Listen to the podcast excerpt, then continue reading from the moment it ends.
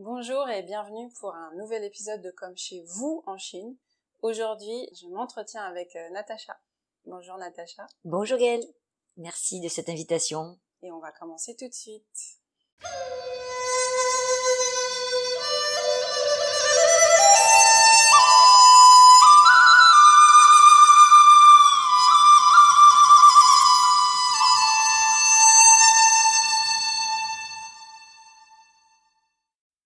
Bonjour Bonjour. et bienvenue sur le podcast Comme chez nous en Chine. Je suis Gaëlle, Et moi je suis Ethan. je suis en Chine depuis 16 ans Et moi je suis né en Chine et j'ai 10 ans. et dans ce podcast, nous vous parlons de notre vie en Chine et de ce que nous savons.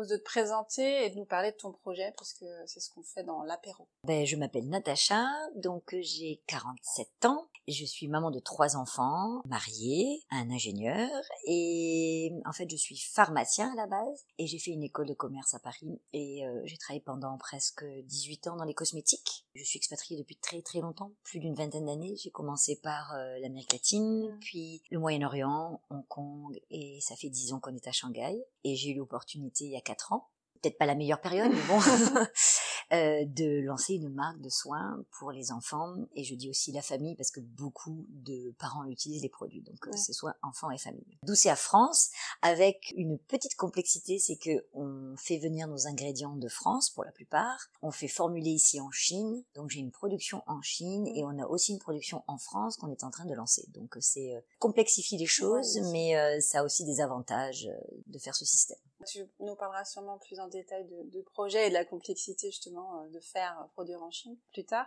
Ton aîné et mon fils sont, sont meilleurs copains depuis la maternelle, Oui, depuis qu'ils sont tout petits petits. Ouais, c'est très chouette cette amitié. Oui. sur le long terme surtout. Et tu disais donc ça fait 10 ans en Chine. Euh, du coup, ton fils est pas né en Chine alors? Non, il est pas né en Chine, il est arrivé, il avait 12 mois. Ouais. Et du coup, euh, Noé, il est né à... Alors à cette époque, je vivais à Hong Kong, Mhm. mais je suis rentrée accoucher en France parce que c'était l'été et Mhm. que j'avais envie de passer l'été avec ma famille à Montpellier. C'est pour euh, cette raison, cette raison-là. Et ma fille aussi, la deuxième, est née aussi en France. Je suis Mhm. rentrée en France accoucher parce qu'elle est née le 11 août et j'ai profité aussi, euh, voilà. Et par contre, le dernier, non, il est vraiment né sur la Roi Railou, à Redleaf. Voilà, Ah Donc, oui. c'est un magnifique hôpital qui malheureusement n'est pas resté très longtemps, mais c'était une super belle expérience. Docteur Ferguson, c'est Tout à fait. et, et pourquoi la Chine du coup euh, Eh bien, après Dubaï, mon mari lui est parti vivre au Chili. À l'époque, on n'était pas encore mariés. Et moi, j'étais mutée depuis Dubaï à Hong Kong. Donc, on s'est, on s'est un peu rencontrés euh, quand on partait. euh, on disparaissait chacun euh, dans l'autre côté du monde. Ouais. Et puis, euh, quand on s'est aperçu que, bah voilà, que c'était plus qu'une histoire d'amour et qu'on voulait vraiment vivre et fonder notre famille ensemble, et ben, il a fallu choisir une, des- choisir une destination. Donc, c'était moi, soit j'allais en Amérique latine, soit lui, il venait en Asie. Donc, on a fait vraiment le tableau pour ou contre, que ce soit au niveau professionnel, au niveau carrière et au niveau euh, voilà qualité de vie Mm. aussi, parce que l'Amérique latine n'est pas un- pas une région toujours facile à vivre. hein. Euh, certaines régions sont plus compliquées que d'autres, surtout par exemple en Argentine. Pour pour fonder un foyer, euh, j'avoue que l'Asie a remporté le choix. Donc au début, il ne pouvait pas s'installer à Hong Kong Mm. parce que comme il est ingénieur et qu'il s'occupe surtout des usines. Euh, lui, il était basé à Canton, moi j'étais basée à Hong Kong. C'est proche, mais c'est Voilà, c'était pas- proche c'est pareil. Et puis pour la petite anecdote, c'est qu'en fait, on n'avait jamais vécu ensemble. Pourtant, on a eu un, un enfant ensemble, on s'est mariés. Ouais. Et seulement c'est quand on est venu s'installer à Shanghai, quand Noé avait 13 ou 14 Ouais. mois, qu'on a commencé à vivre ensemble. En Wow. fait, C'est vraiment euh, le quotidien. Et ça le a tenu quotidien. priori. Et ça a tenu, euh, ça a tenu. euh. Premier Ensemble. appartement ensemble, c'était en Chine, c'était assez, euh, assez marrant. Donc on Ouais. s'est mariés, on n'avait jamais vécu ensemble et on a fait un enfant, alors qu'on n'avait jamais vécu ensemble. Ça Voilà. que ça a réussi. Hein. euh. Merci pour cette euh, présentation et puis on va passer à la suite où on pourra parler un peu plus de, de votre vie en Chine et, et de ton projet.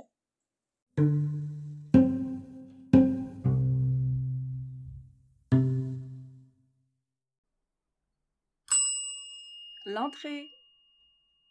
Alors dans l'entrée, on parle de, de manger parce qu'on est français. Et on adore manger aussi bien français que chinois. Est-ce qu'il y a un plat euh, typique de Chine qui te plaît plus? Les éternels raviolis, je pense qu'on te les a déjà sortis. La soupe de nouilles au bœuf euh, avec les petits légumes euh, fermentés, euh, vinaigrés, Mm. ça c'est quelque chose que je mange toutes les semaines parce que mon bureau est pas loin de ta rue et il y a une petite boutique pour 3 euros, même pas, je crois c'est 2,50 euros. Vraiment, ils font des bols de nouilles excellentes, Mm. vraiment. Donc ça c'est euh, Puis au c'est moins- fait frais. c'est frais, c'est voilà. Et vraiment le gros coup de cœur que j'ai eu et que je n'ai jamais retrouvé, c'est quand on est allé dans le Guizzo avec des copines. Mhm. On est parti avec les enfants et Guizzo, on a, on a vécu vraiment une grande aventure là-bas parce que c'est vraiment retiré du monde et c'est euh, bienvenu en terre inconnue. Mhm. Euh, Là où l'émission d'ailleurs a été euh, tournée, on s'est retrouvé dans le village avec la guide. Pas en même temps, par contre. Pas en même temps. euh, c'était voilà, mais c'était assez marrant parce que bah, la guide nous l'a elle nous avait caché ça et en fait après elle nous a montré toutes les photos avec Clovis Cornillac etc donc c'était retrouvé dans la famille etc et il nous avait fait un poisson euh, c'est Swan euh, Tang Yu et ça c'est vraiment excellent euh, vraiment excellent. Le poisson était très frais. Euh, moi je suis assez fragile avec le poisson Mm. mais il a bien cuit il était pas il avait pas cette odeur fichue et c'était vraiment fondant et Est-ce qu'on- délicieux. Euh, sucré et vinaigré. Euh, salé je crois qu'il y a un peu toutes les saveurs à l'intérieur. Ouais. euh, mais c'est vrai que c'est un goût très particulier, c'est jaune. Il y a des épices que je ne peux pas décrire, euh, mais c'est vraiment très très bon. C'est dans une sorte de soupe. de alors. soupe. Mm. C'est une sorte de soupe assez épaisse en fait. Soupe et sauce. C'est une Voilà. sauce alors. C'est une sauce, hein. même c'est Ouais. difficile à dire. Et ça, c'est vraiment le grand coup de cœur. Je l'ai pas retrouvé ici à Shanghai. Et en plus, dans ce restaurant particulièrement, euh, c'est un, un petit restaurant dans un tout petit village. Enfin, je peux appeler ça un restaurant. Mais une petite auberge de famille. Mm. Vraiment, c'était très très bon. Très, très bon. Et toi, est-ce que tu cuisines euh, chinois? Pas très très bien, je dois l'avouer. Euh, oui, alors euh, j'ai appris à faire des raviolis parce que quand mon papa est venu me visiter et qu'il est cuisinier, Mm. enfin il était cuisinier, maintenant il est à la retraite, on est parti, on a appris à faire euh, les aubergines au vinaigre, Mm. on parsemé de d'épices, euh, d'ail, on a appris à faire les chaozi, Ouais. les petits raviolis, etc. Mais je suis pas une, une Tu grande. préfères manger et, et laisser faire les autres. Oui, oui, oui. On a, on a notre, notre Aïe qui cuisine très très bien chinois et moi je suis plutôt le côté français. Donc tous, tous les soirs il y a un plat au moins chinois et un plat un peu français ou européen. Et tes enfants, du coup, est-ce que tu penses qu'ils préfèrent la nourriture chinoise ou la nourriture française? Alors ça dépend lesquels. Oui, Noé. Noé pas du tout. Alors lui, euh, c'est il est très italien. Mm.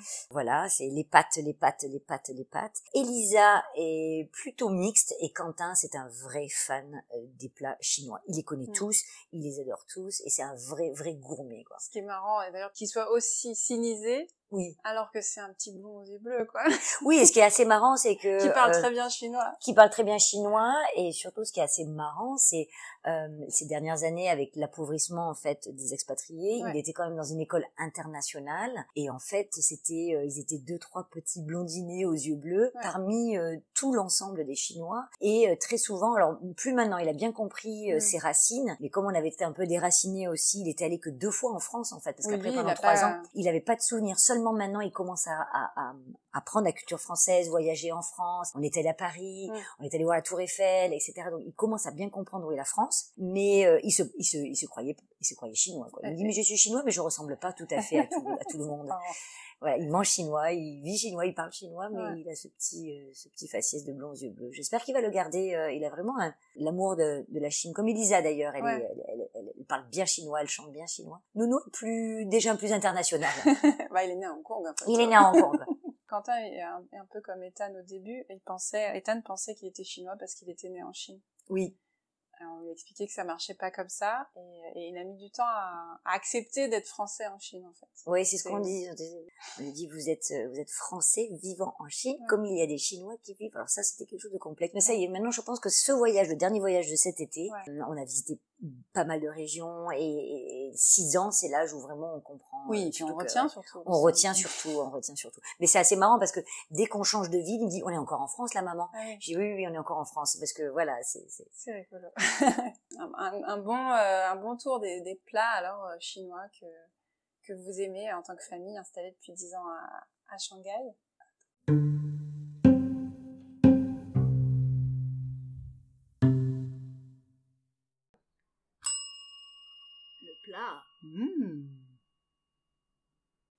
Et puis on enchaîne avec les, le, donc le plat, justement, le- où on parle des spécificités de, de la Chine. Monter son entreprise en Chine par rapport à, Est-ce que tu avais pu apprendre en école de commerce Est-ce qu'il y avait des spécificités, par exemple? Alors souvent, les gens me disent ah est-ce que c'est plus compliqué de monter son entreprise en Chine? J'allais dire, on pourrait dire oui et mm. non en fait. Je pense que créer son entreprise en France, il y a des complexités. Euh, faire produire en France, mm. il y a des complexités et des lourdeurs administratives, des, des contraintes. Euh, de production, etc., etc. En Chine, c'est pas si compliqué que ça finalement. Par contre, c'est vrai que tout ce qui est enregistrement, régulation, euh, autorité, etc. Là, c'est vraiment très très complexe. Surtout que je me suis lancée dans un domaine qui est assez complexe, très contrôlé, parce qu'il y a eu tellement de débordements et il y a eu tellement de scandales dans la cosmétique et dans la nourriture aussi. Entre la nourriture et la cosmétique, c'est le même combat.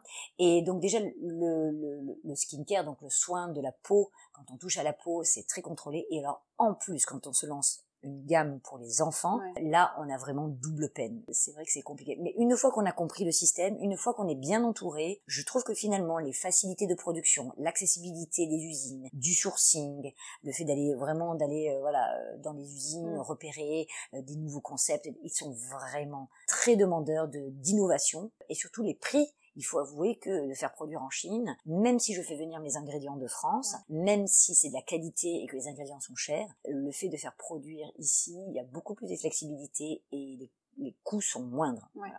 Je dirais que peut-être par rapport à il y a 20, 30 ans, c'était beaucoup plus difficile de s'installer, de s'implanter, euh, de faire produire en Chine. Euh, là, il y a des possibilités à la carte, je dirais, pour les petites petites productions encore. Euh. Ils ont quand même les habitudes d'avoir des gros gros volumes, mais bon, quand ils quand ils croient au projet et qu'ils savent qu'il y a une valeur ajoutée à apporter, que je peux aussi leur apporter pas mal de choses parce qu'il y a pas mal de concepts, le marketing que j'ai mm. développé avec eux, etc.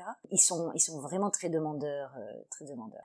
le point aussi positif, c'est qu'il faut pas oublier que maintenant tout ce qui est production et on est vraiment à la pointe de la technologie. c'est ce que je voulais C'est les usines en Chine. C'est plus qu'on imaginait. C'est plus qu'on euh, imaginait. Il y en a encore. et euh, il y a encore euh, des choses qui passent malheureusement, qui ne mmh. devraient pas passer. Mais très honnêtement, nous, nos usines sont à Hangzhou mmh. et c'est un, c'est à côté de Shanghai et c'est vraiment très contrôlé. C'est une région qui est très très contrôlée. Voilà. Il n'y a pas de passoire. Hein, mmh pas Puis il y a eu aussi beaucoup de choses qui ont été mises en place quand on a parlé de contrôle qualité, de tout ce qui est HSI, donc environnement, santé, sécurité en entreprise. Beaucoup d'entreprises qui ont, qui ont été fermées parce qu'elles manquaient aux règles, ce qui a obligé les autres en fait à se, à se différencier en investissant dans des nouvelles machines, etc.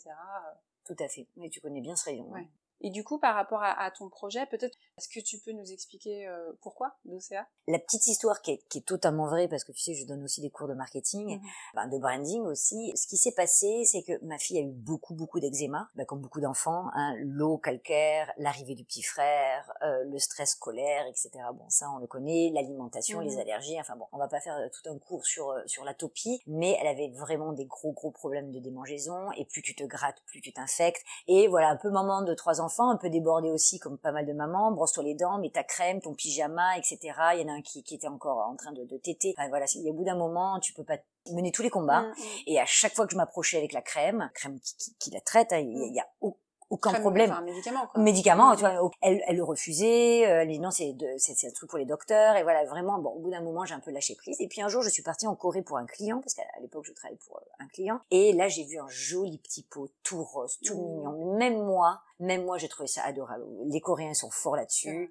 Euh, c'est un peu à la japonaise des kawaii euh, choses. Et là, je me suis dit, mon Dieu, si je lui ramène ça, c'était l'époque de la Reine des Neiges. Je me suis dit, alors là, avec le petit pot rose, le petit le truc, ça va cartonner. Mmh. Donc j'ai acheté le pot, j'ai enlevé la crème, j'ai tout nettoyé à l'intérieur et j'ai mis sa crème. Je me suis dit, mmh. regarde, ma chérie, je t'ai amené le pot de princesse. Et de ce jour-là, c'était la même crème, un médical de ce jour-là. Elle a appliqué la crème, elle l'a remise. Et en fait, c'est justement le fait de utiliser la crème. Il faut au moins 28 jours pour que la régénération cellulaire se fasse. Elle a tout de suite réagi et, elle s'est soignée. Elle avait une soirée pyjama chez une amie. Une amie me dit, mais euh, qu'est-ce que t'as fait, Elisa Il n'y avait plus d'eczéma. Alors je dis, bah en fait, on n'a rien fait de plus. Simplement, c'est qu'elle met sa crème. Et je raconte l'histoire. Elle me dit, tu peux m'en ramener Et je commençais à faire daigo, comme tu sais. J'allais chercher les et je les ramenais. On nettoyait le pot. Le pot qui coûtait peut-être 50 euros, je me rappelle pas à l'époque. Et on le nettoyait, on enlevait la crème et donc je me suis dit il y a un concept à faire mais on peut pas remplir comme ça le pot à la main les enfants mettent le doigt dedans. Et je dis voilà il faudrait trouver un concept un peu aussi euh, un peu sympa euh, pratique où les enfants puissent appuyer euh, il y a un système de pouce-pouce. Et voilà et on peut pas faire qu'un pot rose pour les petites filles ou un pot bleu pour les petits garçons. Donc on a vraiment créé une gamme avec les enfants. On a fait participer presque 400 enfants. On a fait, je sais pas, un nombre incalculable de, de, de- de- d'ateliers pour comprendre comment ils voyaient. euh, les- ils ont tout testé. Ils ont, des fois, c'était trop collant, Mm. pas assez fluide.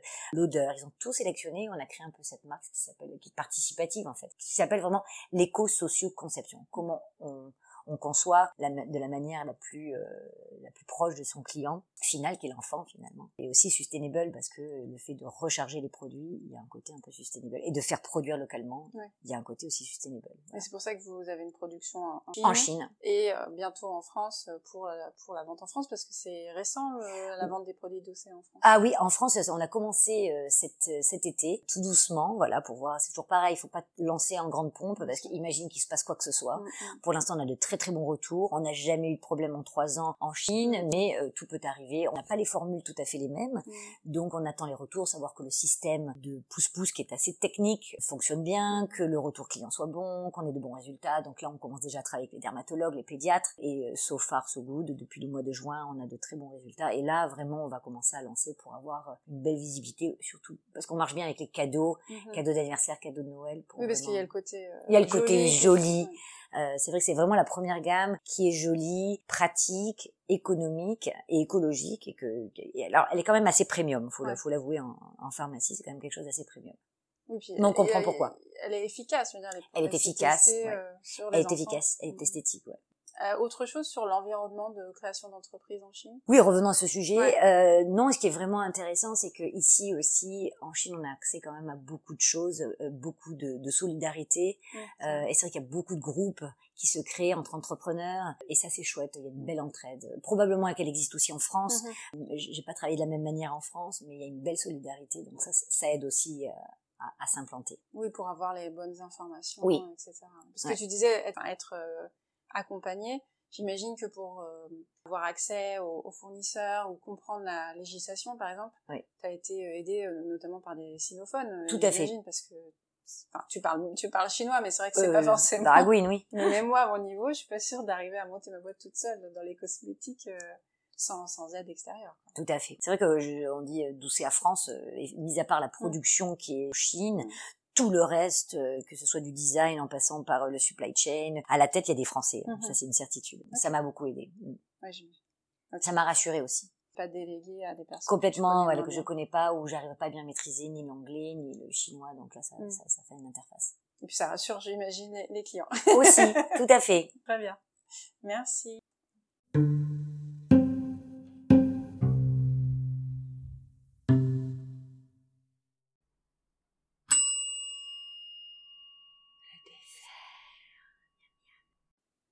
Et puis après le plat, euh, c'est déjà le dessert en fait. C'est rapide. Dans le dessert, on parle des choses qui manquent euh, de France euh, en Chine.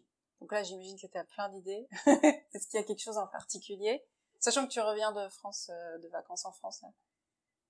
Écoute, quand même, euh, je pense que la Chine d'il y a 10 ans et la Chine maintenant, à Shanghai quand même, on, trouve quand même, au niveau des produits, on est quand même vraiment gâtés. On veut trouver une baguette, il y a les meilleures baguettes. Euh, J'allais dire, la baguette que j'achète à Shanghai est probablement meilleure que celle du village de mes parents, entre toi et moi. Qu'est-ce qui me manque le plus? C'est vrai que j'ai chaque petit village en France, chaque petit clocher, chaque petite... C'est l'art de vivre. Bon, on le retrouve dans la concession française, faut, faut, faut l'avouer aussi. Si tu veux un bon petit cappuccino avec cette ambiance aussi, tu peux l'avoir aussi. Mais quand même, euh, la beauté des bâtiments en Ouais. France, euh, ces petits villages français, euh, les bords de mer où tu te promènes, Mm. euh, la campagne, euh, il y a quand même de très beaux paysages en France. Donc c'est vrai que culinairement, forcément ça nous manque, mais quand même on se retrouve bien. Qu'est-ce qui me manque? Le vin, on en trouve ici, bon, Mm. un peu un peu cher. Non, écoute, honnêtement, on est quand même bien loti à Shanghai. C'est sûr que par rapport à d'autres régions de Chine, euh, et avec l'évolution, hein, donc toi ça fait 10 ans, moi ça fait 17 ans, je me souviens arriver ici, je savais, puisque je connaissais la Chine depuis longtemps,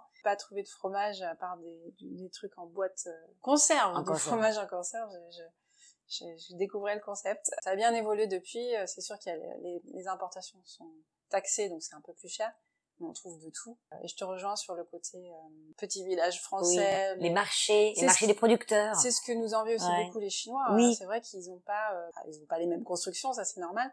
Mais même dans les campagnes, il n'y a pas de choses aussi jolies parce que tout a été construit à Oui. neuf en fait. Il y avait, euh, Oui. il y avait rien et il y avait aussi pas trop de conservation des, des- des bâtiments existants, euh, soit parce qu'ils étaient déjà pas terribles, soit parce qu'on a tendance à reconstruire en Chine, alors qu'en France on conserve, En conserve. bien ou mal, mais on conserve.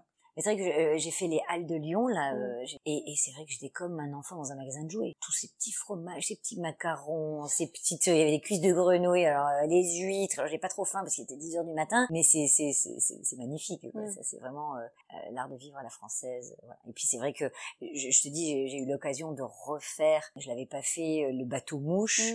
euh, avec euh, À Paris, oui. à Paris avec les enfants et mais, que c'est beau. Enfin vraiment Mm. Paris c'est beau. Enfin, il y a tout ce charme, ce charme romantique. euh, ouais. Donc, euh, continuer à vivre peut-être en Chine, mais euh, Avec grand continuer à aller plaisir. en France euh, pendant les vacances. Tout- pour l'instant, c'est encore, euh, c'est En encore le cas. En tant que touriste, Mais je me vois bien à la retraite en France quand même. oui, j'imagine.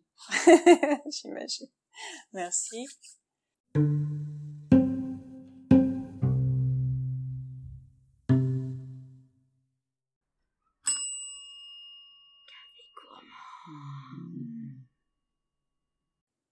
Pour le café gourmand, bah, on parle de personnes qu'on a rencontrées et qui nous ont marqué. Écoute, moi, j'ai- je, je- la dernière fois, je parlais de la Chine en, en, en France et tout le monde me disait, mais t'es très pro-Chine.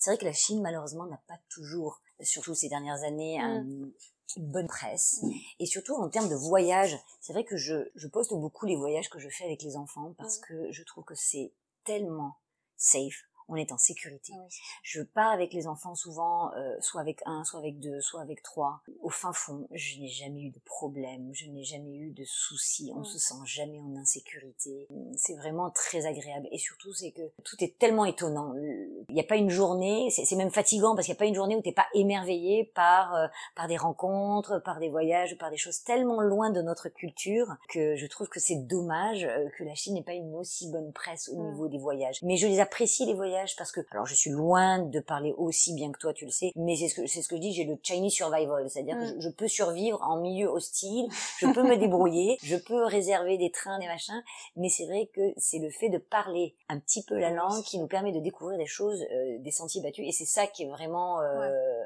agréable en Chine, c'est vraiment les voyages. Les voyages sont toujours des grandes, euh, des grandes épopées. Ouais. Il nous arrive toujours des tas d'aventures, et c'est ça qui est, c'est ça qui est chouette. C'est ça qui est chouette. Souvent, je dis oui, je suis pro-Chine parce que les voyages, euh, ça, ça, ça- c'est vraiment passionnant. Oui, et puis c'est le moyen, comme tu disais, de faire des rencontres. Oui, Euh, de belles rencontres. C'est vrai que la Chine, ça reste un pays où, si tu voyages, et surtout dans des, des régions un peu moins connues, il faut savoir parler chinois un petit peu, sauf si tu es un guide, mais à ce moment-là, tu, tu loupes aussi des opportunités, même si je pense qu'avec un guide, tu peux quand même avoir Oui. des, des bonnes expériences. Tu passes peut-être à côté de plus de choses. C'est vrai que je Euh, me sers souvent de mes enfants hein, comme dictionnaire, bah oui, hein, comme- parce que Enfin, très bien.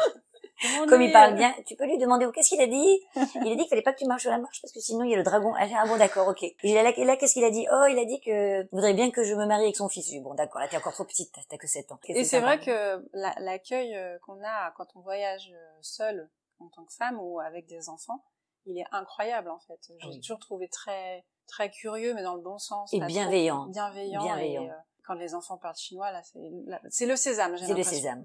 Sésame. Ouais, ils sont vraiment très très sympas. À chaque fois qu'on est rentré, venez, on a eu du thé, des, des- gâteaux, on repart avec des choses. Bah, encore ce week-end, on est parti, euh, tu vois, un week-end avec Mm. mon papa, on lui a fait visiter un éco-village. Euh, il y a un petit garçon qui est venu avec sa mamie, frappe à notre porte, il nous a apporté une figue. Enfin, c'est vraiment, et mon père m'a dit, mais qu'est-ce qu'ils sont gentils. Mm. Oui, ils sont vraiment très gentils, vraiment très gentils. Oui, très très euh, abordable. Oui. Moins dans les grandes villes et encore, je Oui. trouve que avec le lockdown, on a, on Oui. a compris aussi que nos voisins étaient des êtres humains et que Oui. on pouvait s'entraider. Mais euh, c'est vrai que dès qu'on va en dehors des grandes villes, euh, les gens sont sympas. Il faut pas oublier qu'il y a, de- il y avait, il y avait, bah, il y a pas eu de touristes euh, et il y a de moins en moins d'expatriés. Mhm. Donc c'est vrai que quand on part dans des endroits reculés, pour certains, euh, ils n'avaient pas vu de touristes depuis trois ans. Donc je sais que par exemple un monsieur au fin fond du Yunnan avait ouvert une, sa petite maison qui était toute mignonne en Mhm. bois, expatrié friendly, c'est-à-dire vraiment il y a tout ce qu'il faut, même la machine à café. Il l'avait pas ouvert depuis presque trois ans. Donc il m'a dit je suis tellement content que vous soyez là. Euh, il y avait deux chambres ouvertes. C'était assez euh, vraiment d'une gentillesse. Oui, surtout que le secteur du tourisme, enfin, comme partout dans le monde, a, a beaucoup souffert du Covid. Ouais. euh, Les voyages, ouais. Il faudrait euh, qu'il y ait beaucoup plus de reportages. euh, et c'est vrai que quand je poste souvent, et ben, je ne poste pas assez, mais Ah. que c'est joli, que c'est beau. Oui, venez nous visiter, venez. euh. Oui, parce qu'il y a les rencontres et puis effectivement ces paysages euh, incroyables. Puis ça va du nord au sud, ça va de la Mongolie en passant par le Tibet, et ensuite on peut aller dans des îles où il y a, y de l'eau, il y a de l'eau comme des îles paradisiaques. On va pas dire que Sanya c'est aussi les Maldives, Ouais. mais il y a quand même des endroits qui sont magnifiques avec des eaux cristallines. euh, Et très peu de gens sur la plage. très peu de gens sur la plage, la plage est pour nous. Ça va vraiment d'une diversité, euh, diversité. Enfin, C'est pas comme la Thaïlande où, où les gens peuvent venir facilement, où la- l'anglais est aussi utilisé. euh, c'est pas encore développé pour le tourisme international euh, comme ça peut être dans, la- dans l'Asie du Mm. Sud-Est, mais euh, avec un peu de, de connaissance, pas forcément du chinois, mais euh, du pays, il y a, il y a vraiment des belles découvertes. c'est quand même compliqué les voyages en Chine. hein. Oui, oui, Faut- faut- c'est quand même compliqué. C'est devenu plus, de plus en plus facile. de plus en plus facile, mais ça reste quand même euh, des, des, Avec des- maintenant des challenges. Ali- Alipay et WeChat qui acceptent les, les cartes internationales, beaucoup d'interfaces qui sont en anglais, tout peut être fait sur le... Bon, faut, faut s'y mettre, hein. c'est pas forcément les mêmes apps qu'ailleurs, mais je trouve que c'est beaucoup plus facile qu'il y a effectivement euh, Qu'il y a 10, 10 ans. 10, 15 ans où il fallait tout faire, aller au guichet pour chercher son billet de train, etc. Mais oui, voilà, il y a, il y, a, il y a à découvrir et c'est ça qu'il faut... euh, Mais tu vois, c'est vrai qu'il y a dix ans, quand les enfants étaient petits, c'était c'était compliqué de voyager avec des tout petits Oui, en tout bas âge. Alors qu'est-ce qu'on faisait? Bah, Dès qu'on les enfin, on, on, on, travers- on allait en Thaïlande, on allait à Bali, dans des choses très faciles euh, où tout, tout est bien. Voilà, maintenant qu'ils sont grands, vraiment, euh, on a moins cette envie en fait d'aller euh, en Thaïlande parce que finalement, c'est vrai qu'on profite pas mal de la Chine. Ouais. Là justement, bah, on, dans 15 jours, on amène la petite famille à Zhangjiajie, donc euh, tu vois les, Ah, les montagnes d'Avatar que Ouais. toi t'as fait, mais qu'on a euh, fait avec euh, Noé. avec Noé que, moi je n'ai pas vu alors je veux vraiment y aller ouais. Ouais, c'était super. Ouais, je, je le conseille. Et on avait, on en avait fait un, un épisode de podcast aussi pour parler de toutes ces découvertes parce que, bon, bien qu'étant, euh, ayant vécu 17 ans en Chine, c'était la première fois que j'y allais. Donc il, Ouais. est, il est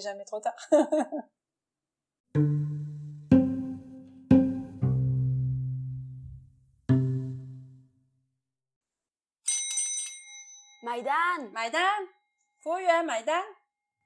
Et c'est déjà euh, la fin. On est, euh, on est à l'addition. Alors, je vais pas te demander euh, de payer, c'est gratuit. Je t'ai servi que de l'eau en plus. Mais euh, est-ce qu'il y a des choses que tu souhaitais ajouter? Et puis, et sinon, est-ce que tu as un mot de la fin à nous faire partager? Écoute, si ce podcast s'adresse à des Français euh, qui n'habitent pas euh, en Chine, bah surtout bah, de, de, de venir parce que c'est une superbe expérience. Mm. Je peux t'assurer que dans le top 3 quand j'étais étudiante, et tu sais souvent quand j'ai mes étudiants, c'était pas du tout le top 3 de mes expatriations, mais alors pas du tout. Et je pense que j'aurais jamais imaginé ma vie de venir vivre en Chine. Pas du tout. Pendant 10 J'étais- ans en plus. Voilà, 10 ans en plus, et là je suis encore partie pour un bon cycle. Ouais. Jamais j'aurais mis ce pays, mais pas du tout, du tout. Et pourtant, euh, on s'y attache énormément. Le pays est très attachant, malgré certains contextes qui peuvent Mm. être un peu compliqués, parce que c'est vrai que c'est assez décrié. Mais c'est un pays attachant avec des gens attachants et une communauté française qui est très attachante aussi, qui est Mm. très bienveillante. Et tu vois, moi qui ai créé ma société, euh, ben il faut avouer que cette communauté française et chinoise aussi, hein, euh, qui, qui, qui, qui est francophone et francophile, et francophile surtout, sont très bienveillants, supportent les entrepreneurs et supportent les gens, ils les accueillent toujours bien. Et c'est une région qui est difficile quand tu arrives, enfin moins qu'avant, hein, Ouais. j'imagine que 17 ans en arrière, mais qui est, euh, qui est, qui est super bienveillante et qui, qui a beaucoup d'entraide. Voilà, si, si ça peut donner envie de venir s'installer. Et souvent, je dis aux étudiants, euh, profitez parce que c'est une fois que vous avez ça sur votre CV, la Chine, euh, ça, ça peut vraiment vous, Oui, vous ouvrir les portes. déjà à l'époque où moi j'apprenais le chinois, donc c'était donc il y a 20 ans, on prenait au début pour une fois et puis on a très vite dit euh, ah mais apprendre le chinois c'est super smart. Donc c'était déjà le cas il y a 20 ans en fait, d'apprendre le chinois, d'aller vers la Chine, mais ça l'est encore en fait. Donc c'est euh, comme tu disais la possibilité pour les gens de venir, de voir ce qui se passe, peut-être d'apprendre un peu sur la culture et la langue, ça peut être qu'un atout. Tout à fait. Et, les Et je méthodes de précise travail. que hein. nous ne sommes pas payés par le gouvernement. Non, chinois non, non, non, non. Je On devrait d'ailleurs. Personne n'est payé pour faire le podcast. Non, non, d'ailleurs on devrait parce que c'est l'année prochaine, c'est les 60 ans de la hum, collaboration franco-chinoise.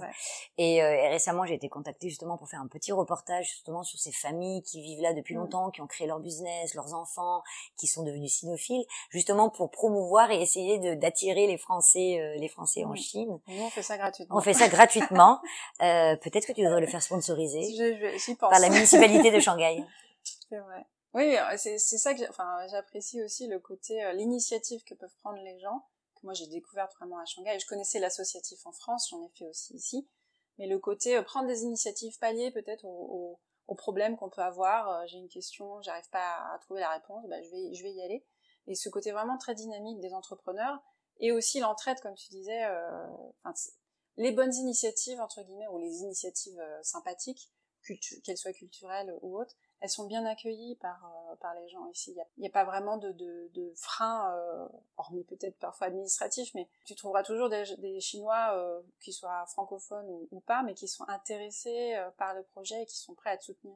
Ah ça oui, c'est ah oui, ça c'est vrai. J'avoue qu'il y a plein plein de, de Chinois mmh. qui me contactent et qui, bah, encore hier j'ai fait un, un, petit interview pour pour la tech, c'est le comité expatrié de Ronchao dans le quartier très particulier. Pareil, elles ont envoyé mes informations à leur groupe de copines, elles ont liké, elles suivent, ils sont vraiment d'une sympathie et oui, sans te demander rien en retour. Sans me demander rien en retour, euh, vraiment. Et il y, y a, plein de gens qui ont écrit des petits articles, qui ont envoyé, qui mettent sur euh, sur leur Sharonchou, tu sais, mm. sur l'équivalent d'Instagram. Le rouge, mais pas le réseau social. Le réseau social, ils sont vraiment dans l'aide. Ouais. Oui, dans l'aide, et puis je pense qu'aussi, il y a eu tellement, ça a été fermé pendant trois ans quasiment, le pays a été... Et puis ils ont peur qu'on s'en aille aussi, parce que c'est ce qui fait la richesse aussi. Beaucoup nous disent, c'est bien, vous êtes restés, merci, on aime la France. Euh, je sais pas si tu te rappelles, mais quand euh, le pays a réouvert, enfin, quand ça a réouvert, mm. beaucoup de gens dans la rue nous disaient, ah, Renchinku, vous êtes courageux, vous êtes restés avec nous. Et je pense qu'il y a quand même ce sentiment-là. Euh, et dernièrement, on a eu un, une table ronde avec des amis. On a été invité mm. chez un Chinois, très très riche Chinois. il fait partie du l'équivalent du 440. Il s'est levé, il a toasté, il a dit vous êtes les amis pour toujours et quoi qu'il arrive, je serai toujours là parce que nous avons, nous sommes main dans la main, nous avons combattu ce, ce, ce problème-là et si vous avez besoin de quoi que ce soit, vous resterez mes amis. Une vraie euh, fidélité. Hein. Oui, une fidélité et je suis sûre très honnêtement que c'est vraiment sincère et c'était, il n'était pas obligé de le faire, mais il y avait vraiment de l'émotion dans ses yeux en disant bah vous n'êtes pas parti, vous êtes là, vous revenez parce que certains étaient revenus. Merci quoi, merci de, de, de rester à nos côtés quoi. Ouais, c'est un beau, un beau symbole. Ce combat, là, enfin, pour nous, ça a été un combat, hein, clairement. Ah bah oui. L'année 2022 à Shanghai, ce, ce combat mené euh, côte à côte, euh, c'est vraiment un symbole de, de l'amitié euh, entre les peuples. Ça fait un peu ni en ni en de dire ça, mais on était tous dans la même, dans la même barque et, je pense que oui, ça a eu beaucoup de valeur aux yeux des Chinois que bah, ceux qui sont restés, en tout cas, qui, qui continuent à, à vouloir hein. œuvrer, à y croire, etc. Euh, c'est important pour eux parce qu'ils savent aussi que la Chine n'a pas forcément bonne presse à, l'étranger. Et il faut, faut parler des choses qui vont pas, il faut aussi parler des choses qui vont, qui vont bien. Mm. Il y en a. Donc, du coup, est-ce que tu as un mot de la fin? Nathan aime bien faire, il a une petite phrase ou un petit truc pour résumer. Ah, bah je l'avais pas prévu celle-ci. un petit mot de la fin, non, mais euh, c'est vraiment ce que je dis, c'est de ne pas hésiter à nous contacter et à, et à, et à venir à s'intéresser à ce pays parce que bon, moi malheureusement je parle pas aussi bien chinois que toi, donc je, je peux pas avoir accès à toute la culture mm. chinoise et la finesse chinoise et la philosophie chinoise. Mais oui, oui, c'est un pays que, que, que j'admire beaucoup en fait, et je le pensais vraiment pas au départ. Mm. Et j'ai beaucoup mieux vécu mon expatriation à Shanghai que par exemple à Hong Kong, qui est beaucoup plus facile. Voilà. Ouais, Oui, comme quoi. Comme quoi. Bah, merci en tout cas pour ce témoignage, c'était super enrichissant. Je te rejoins sur le sur le mot de la fin, effectivement. On va, je donnerai des informations sur l'entreprise, sur Doucea, peut-être un contact, etc. Et comme d'habitude, si les gens ont des questions, euh, qu'ils n'hésitent pas à nous contacter parce que on peut pas répondre à tout, mais en tout cas, on va essayer. C'est vrai que sur euh, LinkedIn aussi, j'ai beaucoup de questions, euh, bah, notamment des gens qui veulent s'implanter dans la cosmétique. Ah, bien sûr. Parce que c'est vrai que ça, ça, fait toujours penser que c'est l'Eldorado, mm mais la Chine, le gros gros point noir, c'est que ça, ça, ça, demande beaucoup d'énergie et beaucoup d'argent pour, mhm. euh, bah, pour, pour sortir du lot, quoi. Parce que c'est c'est pas pour un pays. Oui, pour vendre en Chine. Pour s'implanter, vendre en mhm. Chine. Donc, oui, il faut pas hésiter, soit sur LinkedIn, soit sur Instagram. Je, mettrai les liens dans la description du podcast avec plaisir. Je réponds en général toujours. Ne dis pas ça parce que tu vas avoir beaucoup de demandes. ok. en tout cas, merci pour cet entretien et puis donc euh, dans deux semaines un autre un autre épisode avec Eta. Avec plaisir.